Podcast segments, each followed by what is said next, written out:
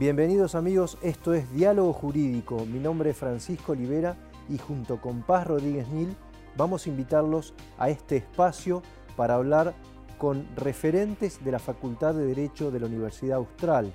Vamos a conversar sobre los debates del momento, del mundo, de la Argentina. Hoy invitamos a la doctora Miriam Ibanega, es directora ejecutiva de la Maestría en Derecho Administrativo para preguntarle, por ejemplo, si es posible controlar al Estado, lo que deciden, lo que gastan nuestros funcionarios, especialmente en el marco de la pandemia. Vamos a la conversación. Miriam, muchas gracias. ¿eh? Un placer y un honor. Bueno, vamos a tocar todos los temas. Ahora, en estos tiempos de pandemia, de restricción externa, uno ante determinados conflictos, por ejemplo el que hubo con las compras de alimentos, les pregunta por ahí a los funcionarios, bueno, ¿por qué esto está funcionando mal? ¿no? Se encogen de hombros y dicen, es el Estado. El Estado históricamente compra mal. ¿El Estado históricamente compra mal? Y yo te diría que una primera respuesta sería afirmativa. Sí. Es así. ¿Y por em, qué? Mira, tenés dos aspectos importantes. Una es la normativa. Hay una normativa específica, hay un decreto del año 2001, que es un decreto delegado, que establece el régimen de compras, de contrataciones, eh, y que ha sido reglamentado y tiene una reglamentación específica, que te establece todos los procedimientos para las contrataciones comprendidas en el régimen licitación pública, licitación privada, contratación directa, subasta. Em, esto marca el camino jurídico, por decírtelo así. El deber ser. El deber ser. Así tiene que ser. Ahora, hay otra cuestión que es paralela y no por eso incompatible, que es la realidad de la gestión. Hmm. ¿Dónde está, en definitiva, la demora que puede, que involucra un procedimiento de cualquier contratación. Es decir, ¿dónde está la falla de por qué compra mal? Y acá tenés a su vez distintas respuestas. Una, y compra mal porque el proveedor, el oferente, primero es oferente, el oferente va a cargar a su oferta, a su propuesta, una suma mayor a la que le corresponde por lo que está ofertando según el precio de mercado. ¿Por qué? Porque sabe que hasta, primero, tiene que ser adjudicatario. Después tiene que ser el contratista, es decir, tiene que pasar todas las etapas. Eso ya lleva un tiempo. Ya lleva un tiempo, ya lleva un tiempo. No sabe si en el interín van a existir impugnaciones, medidas cautelares que puedan interponerse. Es decir, hay todo un proceso. No hablamos de la inflación. Olvídate. O sea, esto sería con inflación cero. Cero, cero. Pero además, una vez que es contratista y que provee, por ejemplo, el bien, hay un plazo para el pago. Este plazo para el pago, generalmente el Estado lo prorroga. Lo prorroga. ¿Por qué? Y la respuesta más simple, cuestiones presupuestarias. El presupuesto es inelástico, el presupuesto es limitado y mucho más en épocas de emergencia, siempre va a haber el sacrificio de algún gasto. Y uno de los sacrificios de gasto muchas veces está en, digamos, quien hace el sacrificio es el proveedor del Estado. Entonces el proveedor tiene una indeterminación de cuándo le van a satisfacer la factura, cuándo le van a pagar la factura de aquello que ofertó un año antes. Y eso se traduce en el precio. eso se traduce, tiene que, eh, o sea, lo que hace en realidad en el precio es sumarle el riesgo.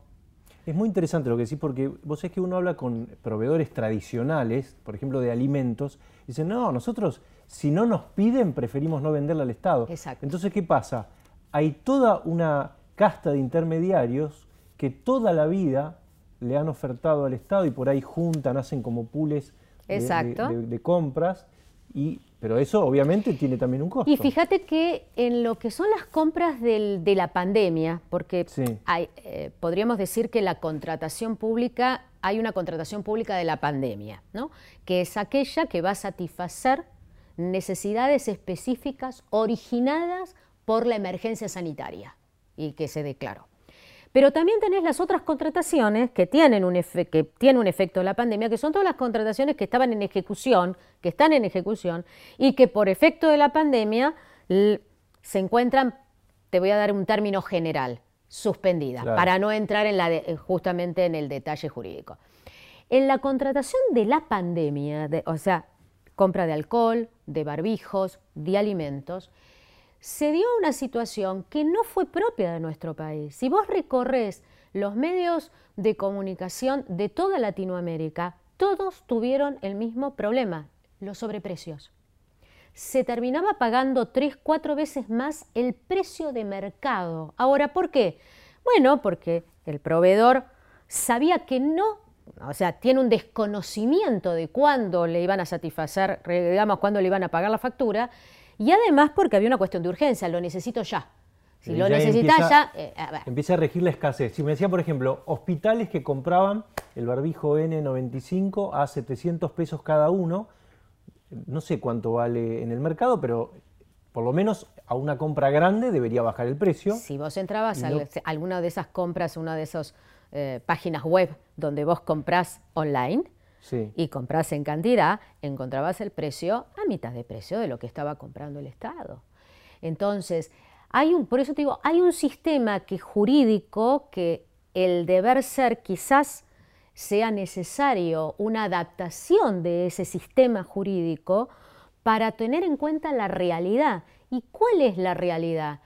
El Estado compra mal porque tiene una propia gestión, porque tiene un propio manejo interno en su organización que impide que cuando vos le tengas que pagar al proveedor lo pagues en tiempo, en plazo. ¿Por qué esto no pasa en el sector privado? Porque alguien de una empresa grande te podría decir, bueno, nosotros hacemos compras gigantescas incluso más grande que cualquier Estado, y, bueno, y no eh, tenemos este problema. Exacto, el empresario privado no tiene que seguir un régimen tan estricto como sigue, un régimen estricto como sigue el sistema público, en el sistema público, el sector público. El sector público no puede comprar fuera de los procedimientos autorizados. Es menos exigente que el, el accionista, ¿sabes cuándo va a ser exigente? Cuando llegue el momento que le demuestren cuál ha sido la inversión de la empresa, cuáles son los beneficios que él va a tener a fin de año, los dividendos. Ahí va a empezar a hacer un análisis. Pero vos en el Estado tenés distintos actores. Primero, un ciudadano que necesita que le satisfaga la necesidad en forma inmediata, mucho más en la pandemia. Al ciudadano no le interesa dónde adquirís el alcohol sino lo que necesita es el alcohol en el momento determinado. Ahora, vos tenés otra cuestión, tenés un procedimiento, no lo podés violar. ¿Qué haces? Acudís a un procedimiento, una contratación directa, que no te limita a los tiempos de un procedimiento como es la licitación pública, pero que tiene un costo. Vos vas y comprás al primero que te apuesta. Y el ciudadano no está todos los trimestres viendo los resultados como el accionista. Interesante, ¿no? No, no está. Hay un desconocimiento del ciudadano, hay un desconocimiento acerca de cuáles son los mecanismos de control que puede ejercer y que además deberían ejercer varios organismos del Estado. Eh, la gestión pública es compleja. Uno puede hablar mucho de la gestión pública desde afuera, pero estar en la gestión pública implican una serie de elementos y de herramientas que van desde los temas presupuestarios, el factor humano, la tecnología, los procedimientos paralelos, los procedimientos internos, los circuitos que se van creando dentro de la organización, las decisiones políticas. La decisión política de comprar en un momento histórico determinado para satisfacer una necesidad implica que la gestión tenga que adaptarse a esa decisión política, quizás con una rigidez normativa y con un proveedor que también está en crisis por la pandemia. Entonces te va, discúlpame el término, lo voy a hablar vulgarmente, te va a inflar el precio. Te va a inflar el precio. Te va a inflar el precio. ¿Cuánto vale un barbijo en medio de la pandemia, en medio de la escasez? Lo que un bote al lado del Titanic. ¿Y, quién, quién, dice cuál es el valor? Porque acá tuvimos un escándalo con 15.000, creo que 15.000 barbijos exacto. en la ciudad. Exacto. Y después tuvimos otros en las naciones. En la nación lo tuvo Ecuador, me acaban de mandar de algunos países de Centroamérica también tuvieron los mismos problemas de sobreprecios.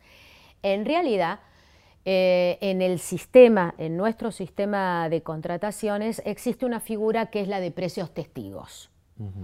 Eh, es un sistema orientador, orientador para la compra de determinados bienes. Es orientador. ¿Qué quiere decir? Claro, eh, está a cargo esta orientación de la Sindicatura General de la Nación, que es el órgano rector del control interno, según la ley 2456, y en realidad eh, orienta a el organismo que tiene que contratar. ¿Quién puede apartarse de esa orientación porque valore otras circunstancias porque valore una situación y por supuesto va a tener que motivar en última instancia si se ajusta o no se ajusta a los precios, a estos precios testigos. En materia de en época de pandemia, en época de urgencia, se compra frente a la necesidad. No hay la predeterminación del precio testigo. Esto fue una de las cuestiones que llevó a la modificación de una decisión administrativa, o sea, y el dictado de una nueva decisión administrativa del jefe de gabinete de ministros y una disposición de la Oficina Nacional de Contrataciones.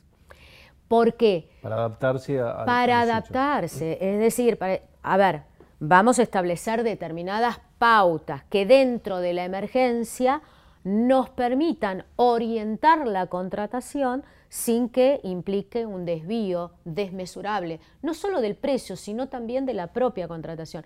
¿Por qué digo no solo del precio? Porque otro de, los, de, las cuestiones que se plantearon fue el conflicto de intereses. Claro. Porque hubo un caso en el cual el proveedor tenía ¿eh? algún conflicto de interés, el funcionario tenía un conflicto de interés con un proveedor y era el primero. a ver, estamos de acuerdo, hay que salir a satisfacer la necesidad, pero hay pautas éticas estas pautas éticas, hay reglas éticas. Ahí por ahí es más fácil de controlar. Eh, tendría que ser más fácil. Pero fíjate que se dio una situación muy particular, que no es la primera. ¿Cómo en realidad eh, se termina hablando del tema?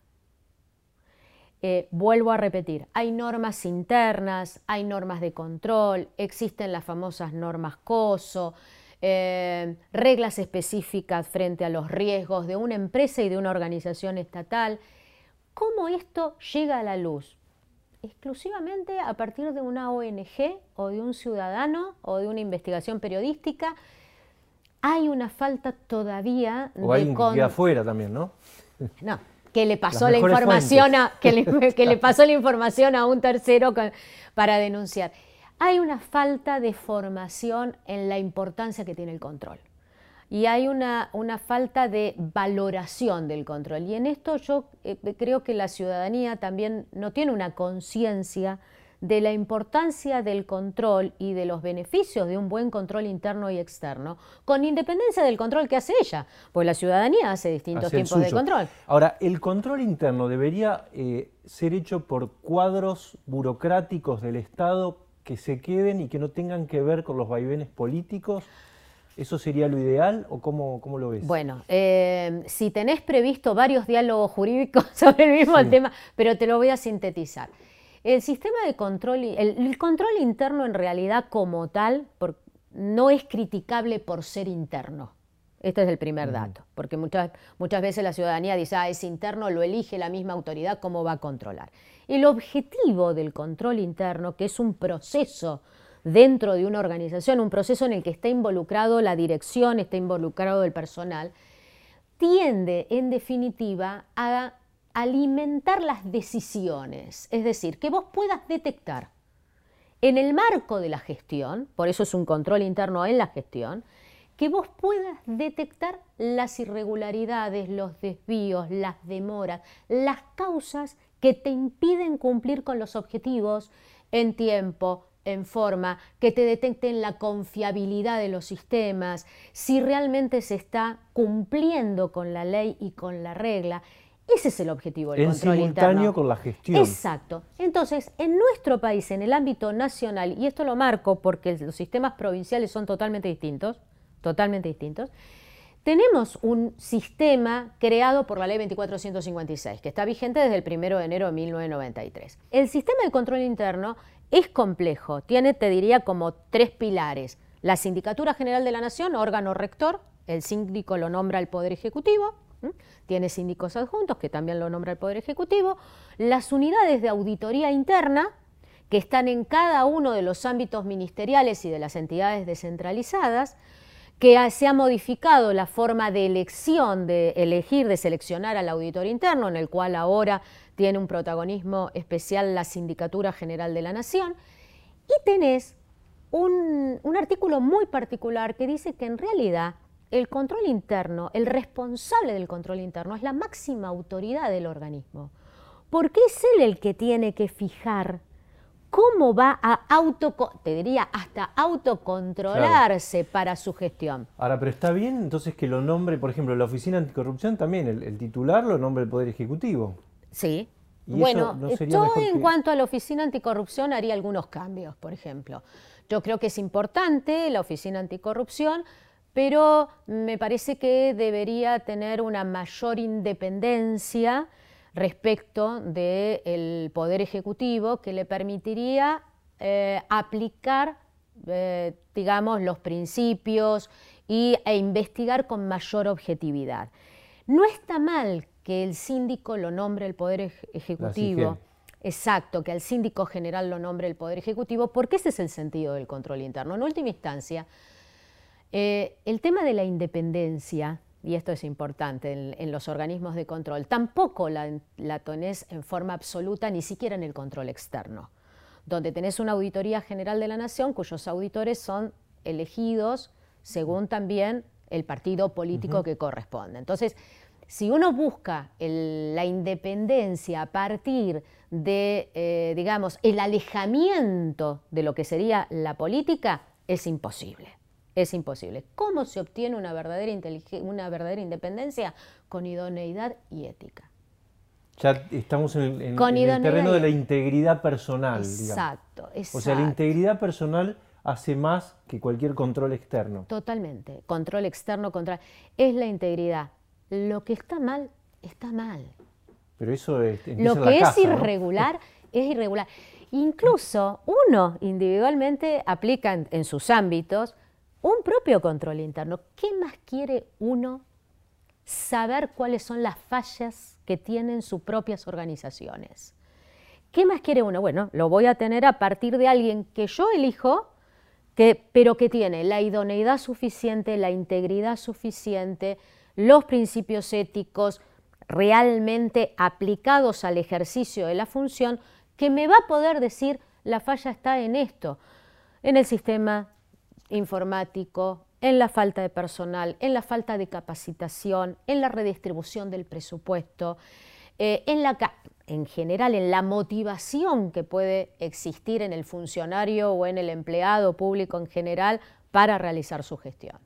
¿Vos crees que los controles en, en el Estado argentino en los últimos, pongamos, 30 años, 40 años, fueron mejorando? ¿Estamos peor? ¿Estamos mejor? A ver, de acuerdo a la ley 2456, yo te diría que la modificación de los sistemas de control fue un avance. ¿Esa modificación que decís del 2001 fue? Del 2003, eh, vigente a partir de enero del 2003.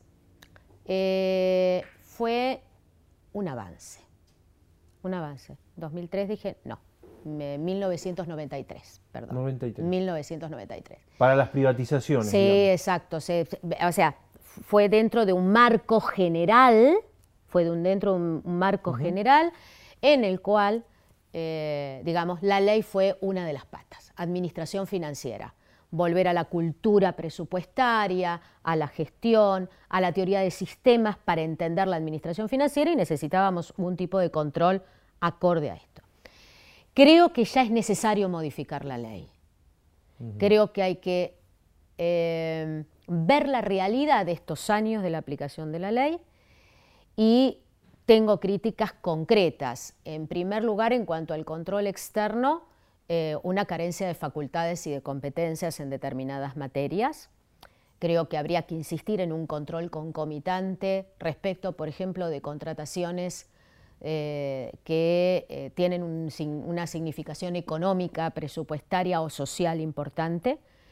Creo que debería tener legitimación procesal para iniciar eh, justamente acciones judiciales en el caso que detectara responsabilidades de los funcionarios públicos. Creo que tendría que tener competencias en alguna materia de investigación eh, y que debería complementarse. Y tenemos otro error en materia de control. Nos encanta crear órganos de control. ¿Por qué? Porque tenemos la falsa idea que cuanto más organismos de control, más controlamos. Y, la relación es totalmente inversa. Cuanto ah, más organismos de control tenés, menos se controla. Cada uno tiene su isla, no es posible intercambiar, a veces no hay coordinación. Han existido acciones judiciales eh, por información que la Sindicatura General de la Nación no quiso suministrarle a la Auditoría General de la Nación. Fíjate hasta dónde llega. Y te hago un repaso muy rápido. Sindicatura General de la Nación, Unidad de Auditoría Interna, Auditoría General de la Nación, Oficina eh, Anticorrupción, eh, las Procuradurías Administrativas con todas las reformas que ha tenido, ¿no? independientemente del Ministerio Público, Defensor del Pueblo, lo tengas nombrado o no, existe. Claro. Entes reguladores de servicios públicos. Todo eso incide en el proceso. Comisiones parlamentarias de investigación, porque también tenemos que tener las comisiones legislativas de investigación. Todo eso, eh, que cada uno va a tener un rol distinto en la materia de control. Pero de repente tenés contrataciones que en época de materia terminaron eh, con cotizaciones que quintuplicaron el precio ¿Y normal. Vos qué ahí qué, aconsejarías? ¿Reducirlo, hacer, eh, unificarlos en un solo organismo? Yo creo, no, unificarlos no. Yo creo que habría que, en primer lugar, hacer una muy buena modificación de la ley 24556, volviendo a, a poner al Poder Legislativo a través de la auditoría como un control externo efectivo. Dejar la sindicatura y quizás que la sindicatura volviera a transparentar sus informes, volviera a, incluir sus informes en las páginas web, que sería muy interesante para que exista una información concreta.